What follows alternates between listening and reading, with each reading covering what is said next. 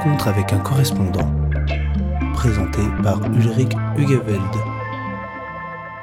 Eh bien, bonjour et bienvenue dans une nouvelle édition de Rencontre avec un correspondant, l'émission de radio où nous recevons des, correspondants en poste à Bruxelles. Aujourd'hui, c'est Jean-Pierre Strobans qui nous fait le plaisir d'être avec nous. Bonjour et merci d'avoir accepté notre invitation. Bonjour à tous. Alors, monsieur Strobon, je le disais, vous êtes correspondant à Bruxelles, correspondant du journal Le Monde en charge de l'actualité du Benelux, de l'OTAN et d'une partie de, de l'actualité européenne. Alors, l'actualité du moment, c'est bien sûr euh, cette guerre en Ukraine et ces multiples initiatives hein, prises par l'UE pour tenter d'affaiblir la Russie et de soutenir euh, l'Ukraine. Est-ce que vous diriez, vous qui voyez ça de l'intérieur, qu'aujourd'hui la machine de, de l'Union s'est largement réorientée sur cette question ukrainienne? Je pense qu'il y a effectivement un, un véritable bouleversement évidemment qui a été créé par cette guerre. Deuxième bouleversement dans un espace-temps très réduit évidemment parce qu'on peut dire que le Covid euh, sous une autre forme a été une autre révolution pour l'Union européenne avec des conséquences d'ailleurs très tangibles et, assez positives finalement. Pour ce qui est de la guerre en Ukraine évidemment là cette Commission européenne notamment qui se veut géopolitique est confrontée à un enjeu qui était totalement imprévu dont l'issue c'est une difficulté supplémentaire dont l'issue est au moment où nous nous parlons euh, totalement. On ne voit pas où Vladimir Poutine veut emmener euh, cette guerre. On est dans une situation totalement irrationnelle et donc c'est effectivement sans doute l'une des principales crises à laquelle l'Union européenne est confrontée en fait depuis sa création. On n'a jamais eu, euh, il y a eu beaucoup de soubresauts sur les différentes phases de la construction européenne et très récemment également, euh, inutile de remontrer à la crise grecque et ses conséquences. Là, on est dans un conflit ouvert sur le territoire européen à quelques heures d'avion de l'Union européenne et évidemment évidemment ça bouleverse tout ce que nous pensions, ce que nous savions et ce que nous croyons utile de faire jusqu'ici. Alors vous parliez, hein, Monsieur Strobans, d'une commission qui se voulait euh, géopolitique. Alors là, elle a les moyens d'essayer de, de l'être. On a vu euh, l'UE prendre des, initiatives euh, tout à fait inenvisageables. Hein. D'ailleurs, il y a encore quelques mois, notamment celle de financer l'achat d'armement. Est-ce que ça vous a étonné? Il y aura, comme vous le dites, un avant et un après sur cette question. Oui, ça me paraît tout à fait évident, avec petite incongruité peut-être. Vous avez tout à fait raison de dire que l'Union européenne, pour la première fois, va financer l'achat et la livraison d'armes. Enfin, elle n'achètera pas directement des armes, elle financera une partie de ce que les États membres fournissent à l'Ukraine pour que ce pays euh, puisse se défendre de l'agression. Et, la petite incongruité dont je parle, c'est que l'outil qui permet cela s'appelle la facilité de paix. C'est l'une des étrangetés parfois du fonctionnement de l'Union européenne. Celle-là est assez cocasse, mais c'est pas très important par rapport à l'objectif lui-même, évidemment, qui est de permettre un régime démocratique, démocratiquement élu, même si l'Ukraine reste un pays euh, à propos duquel beaucoup de questions se posent en matière de corruption notamment. Mais c'est un pays avec lequel l'Union avait scellé euh, au fil du temps des relations assez étroites, ainsi que l'OTAN d'ailleurs. Depuis 2008, on a un petit peu laissé euh, le dossier ukrainien en suspens d'ailleurs du côté de l'OTAN à cause de l'indécision notamment de l'Allemagne, mais pas seulement. Et du côté de l'Union européenne, je dirais qu'on maintenait à distance raisonnable l'Ukraine pour ne pas devoir trancher la question de l'intégration éventuelle de l'Ukraine et d'autres pays d'ailleurs dans, l'Union européenne. Donc là, ça c'est le fameux débat sur l'élargissement. Mais au-delà de ça, évidemment, l'Union est aujourd'hui confrontée à une série de dilemmes qui sont d'ordre sécuritaire, d'ordre économique, d'ordre financier, qui sont relatifs à la défense également, parce que comme beaucoup de gens l'ont dit et écrit, euh, cette crise a quand même aussi révélé les faiblesses, les carences, les fragilités de l'Europe, notamment pour ce qui est de sa défense. Et donc là, en, très peu de temps, toutes les questions ont déboulé sur la table de manière totalement imprévisible, imprévue. Et aujourd'hui, l'Union doit aller très vite. J'ai oublié de citer l'enjeu énergétique, évidemment, qui est tout à fait crucial, comme nous le savons tous, et qui est l'un des grands sujets aujourd'hui, qui d'ailleurs, à mon avis, sont en train de poser les limites de cette cohésion qu'on a vue depuis le 24 février, depuis l'invasion de l'Ukraine par l'armée de M. Poutine. Il y a eu des trains de sanctions qui ont été pris, et aujourd'hui, encore une fois, au moment où nous nous parlons, on a un petit peu l'impression qu'on attaque le cœur du sujet est à l'os et que on va voir si cette cohésion euh, sur l'embargo sur le pétrole, qui est en fait le simple prélude à une discussion encore plus fondamentale qui est l'embargo sur le gaz, on va voir si la cohésion de l'Union européenne résiste à ces questions tout à fait fondamentales, ou bien si elle va être gagnée par l'un des phénomènes habituels, qui est la, division entre certains de ses États membres à propos de, à propos de cet embargo. Alors oui, on va, on va parler, hein, Monsieur Strobans, de, de ces questions, des sanctions, du gaz et du pétrole. Juste Un petit mot pour prolonger ce que vous disiez sur les efforts d'approfondissement des, politiques de, défense de, l'Union.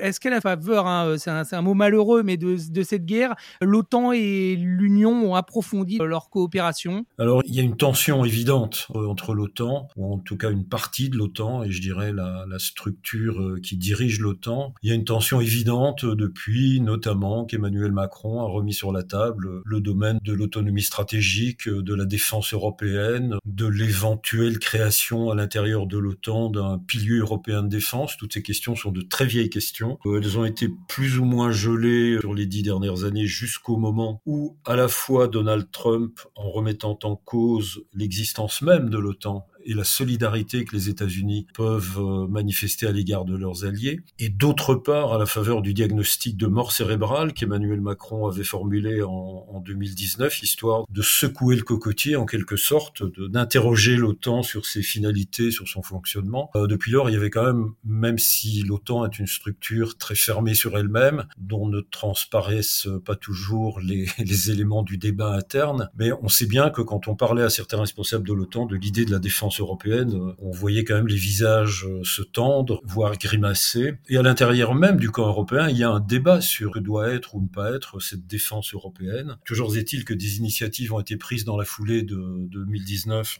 euh, au niveau de, l'Union. On, développe quand même ce qu'on appelle les coopérations euh, qui doivent déboucher sur davantage de, de, collaboration entre les différents États membres à la fois pour leurs achats euh, de matériel militaire, pour le développement euh, de matériel militaire et, je dirais, pour la prise en charge de l'Union européenne de sa défense d'une manière un peu plus vigoureuse euh, qu'antérieurement. Alors, du côté de l'OTAN, on voit parfois ça comme une concurrence. On voyait en tout cas parfois ça comme une concurrence. du côté de l'Union européenne, on voyait ça simplement comme une, contribution efficace à notre défense à tous. Euh, celle des, des, 27 en l'occurrence. Et, aujourd'hui, cette question se pose en dehors des 27 pour ce qui est de la défense du territoire. Euh, et donc, je dirais que la guerre a un peu gelé ce débat et que tant du côté de l'OTAN, on a quand même une... Parce qu'il y avait d'autres, questions qui pouvaient diviser l'OTAN, euh, notamment quant au rôle de la Turquie, par exemple.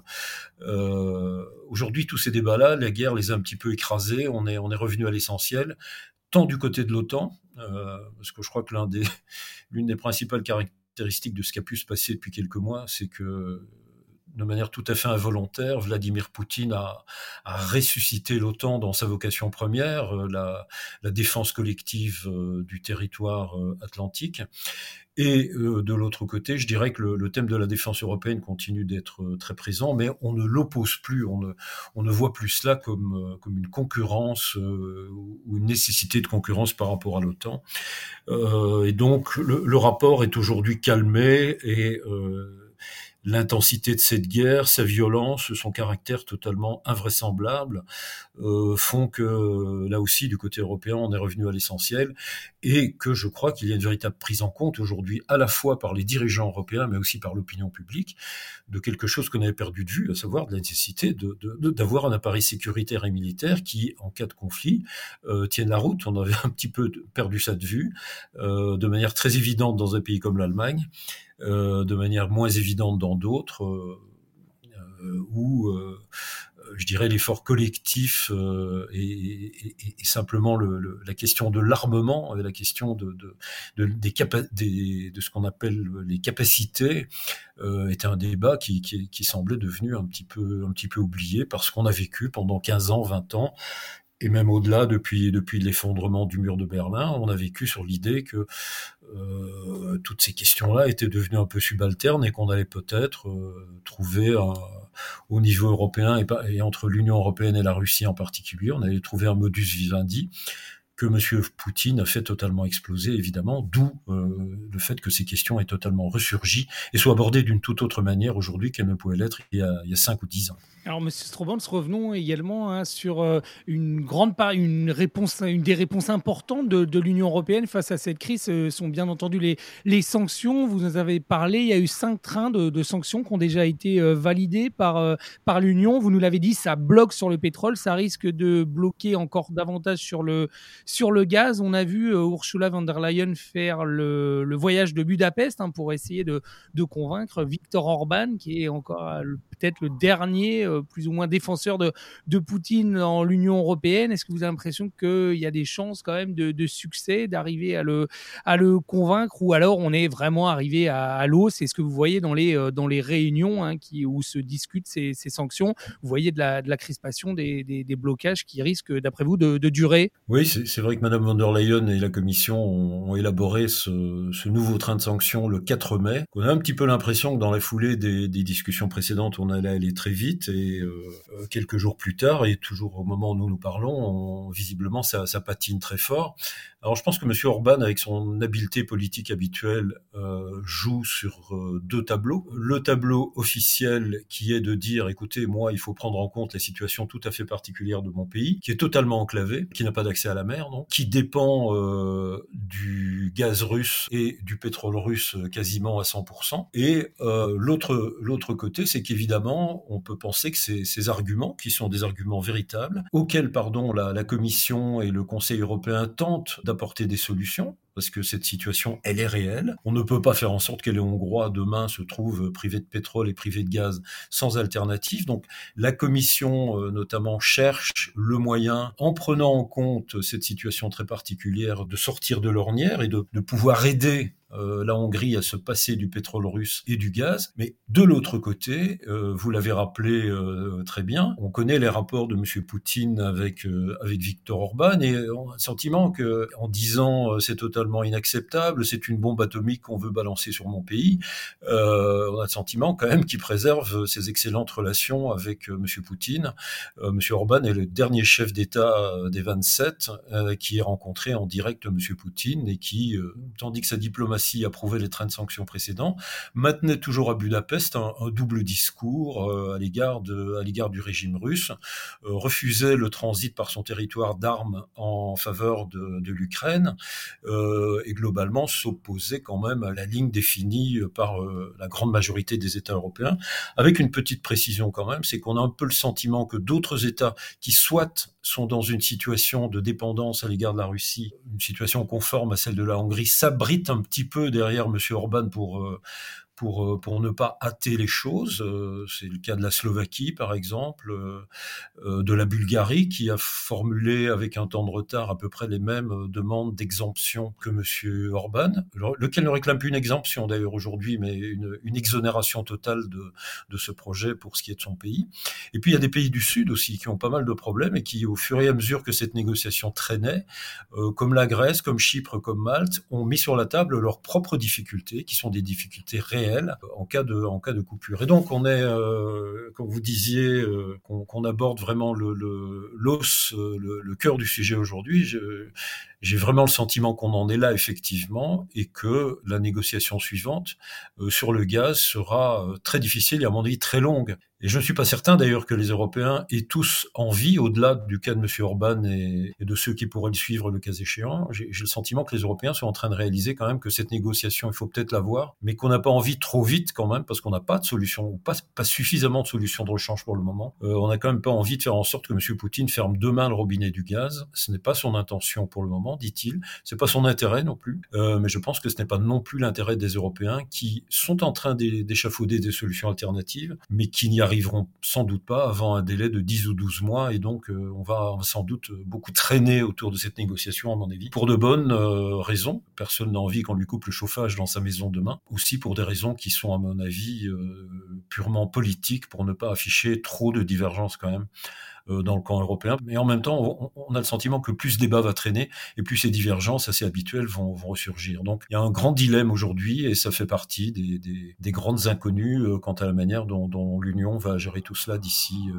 d'ici un délai d'un an. Parce que nous pensons tous, en tout cas ceux qui suivent ce dossier un peu près, d'un peu près, euh, j'ai pas l'habitude de, de beaucoup adhérer à ce que dit Monsieur Boris Johnson, mais je pense que quand il a dit que le conflit risquait de durer au moins jusqu'à la fin de 2023, je pense que là, il est peut-être dans le vrai.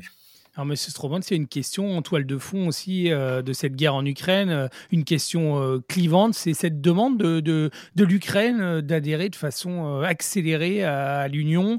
on sait qu'il y a des, des, visions très différentes sur cette, par rapport à cette demande. le président français, à l'occasion d'une prise de parole récente, vient, lui, de prôner une communauté politique pour essayer de, de, trouver, proposer une solution à cette, à cette demande.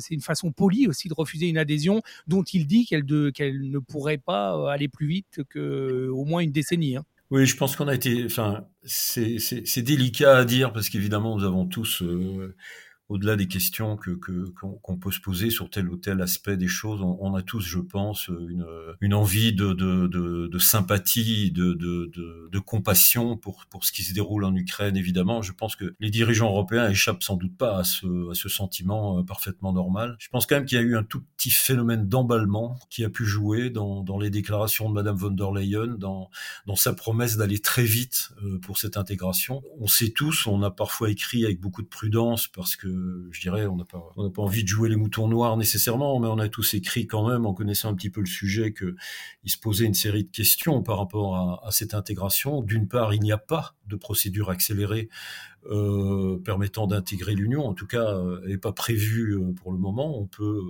on peut sans doute mobiliser beaucoup de gens pendant beaucoup de temps pour pour aller plus vite que d'habitude. Première première chose, donc cette procédure n'existe pas. Deux, comment justifier demain qu'on aille très très vite pour l'Ukraine alors que d'autres dossiers d'adhésion sont visiblement en train de traîner? Je ne parle pas celui de la Turquie qui est sur la table depuis depuis une quinzaine d'années. Je ne pense pas qu'à Ankara on verra d'un très bon œil ou qu'on verra d'un très bon œil une adhésion entre guillemets rapide de l'Union européenne, tandis qu'on laisserait euh, la Turquie lanterner. Je pense qu'on s'exposerait à de nouvelles difficultés avec le régime de M. Erdogan. Trois, une série de pays. Euh, vous avez cité la France. On peut ajouter les Pays-Bas. Euh, on peut ajouter certains pays nordiques et d'autres qui sans doute euh, préfèrent ne pas s'exprimer sur le sujet, mais la question de l'élargissement reste réellement tabou aujourd'hui pour différentes raisons, parce que les phases antérieures de, l'élargissement ont été bâclées, parce qu'on s'est aperçu que ça posait énormément de questions, parce que même ceux qui ne sont pas d'accord avec Emmanuel Macron doivent convenir qu'on ne pourra pas continuer à élargir